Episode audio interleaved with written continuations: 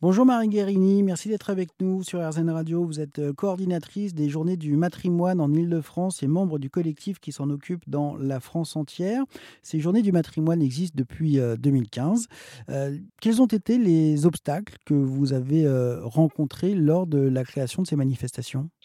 Ils sont souvent d'ordre financier parce que pour mener des actions, bah, il faut un peu d'argent. il y a des bénévoles, c'est sûr, mais on peut avoir une salariée. On peut aussi imaginer rétribuer les créatrices d'aujourd'hui qui mettent en avant celles d'hier, parce que là, il y a aussi une passation à travers les événements proposés autour des, créatrices du passé, ils sont mis en évidence et parfois en musique et parfois en théâtre et parfois en vidéo par des artistes d'aujourd'hui qu'on n'est pas tout à fait en, mesure de rétribuer. Donc là, il y a un petit déficit financier. Donc il y a déjà cette euh, problématique-là de il nous faut un peu d'argent pour ce travail de mise en avant et d'aller vers une égalité femmes-hommes. Et puis euh, c'est beaucoup de travail que de aller chercher ces femmes oubliées. Donc on met en place un appel à projet qu'on lit attentivement, on retient les, les projets les plus euh, disons, euh, emblématique. Euh, on essaie aussi de traverser euh, les différents univers des arts et de la culture pour démontrer que dans le cinéma, en architecture, dans l'écriture, dans le théâtre, dans la poésie, c'est toujours la même histoire. les femmes sont très peu présentes et pourtant elles ont existé.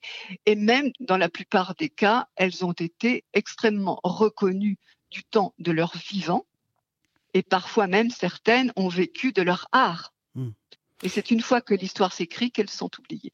Et ce qui est intéressant avec ces journées du matrimoine, c'est que certes, on parle, du, euh, on parle de l'histoire, on parle du passé, mais s'il n'y a pas ça, s'il n'y a pas cet engagement et ce combat aujourd'hui, les artistes féminines d'aujourd'hui risquent de connaître le même sort que leurs aînés dans le futur. C'est bien pour ça qu'elles s'emparent du sujet euh, avec euh, une, certaine, euh, un certain enthousiasme et elles se sentent très concernées parce que ce sort, ce sort vécu par on va dire, leur, les pionnières et leurs ancêtres peuvent être le leur demain.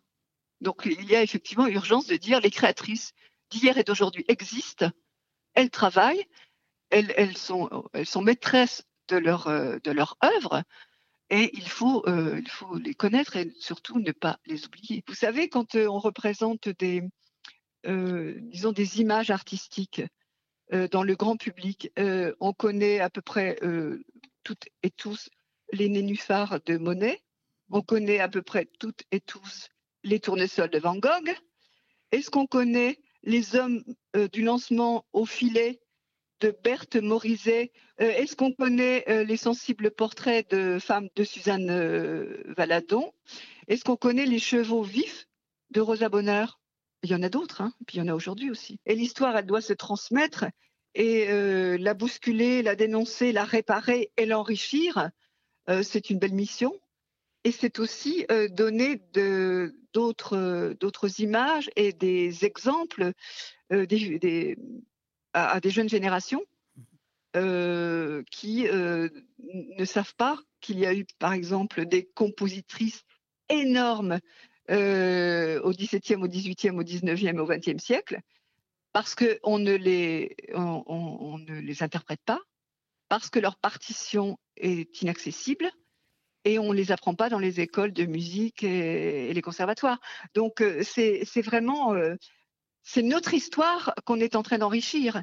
Merci Marie Guérini. Je rappelle que vous êtes euh, donc la coordinatrice en Ile-de-France des journées euh, du euh, matrimoine. Vous retrouvez tous les renseignements sur cette manifestation sur notre site internet erzen.fr.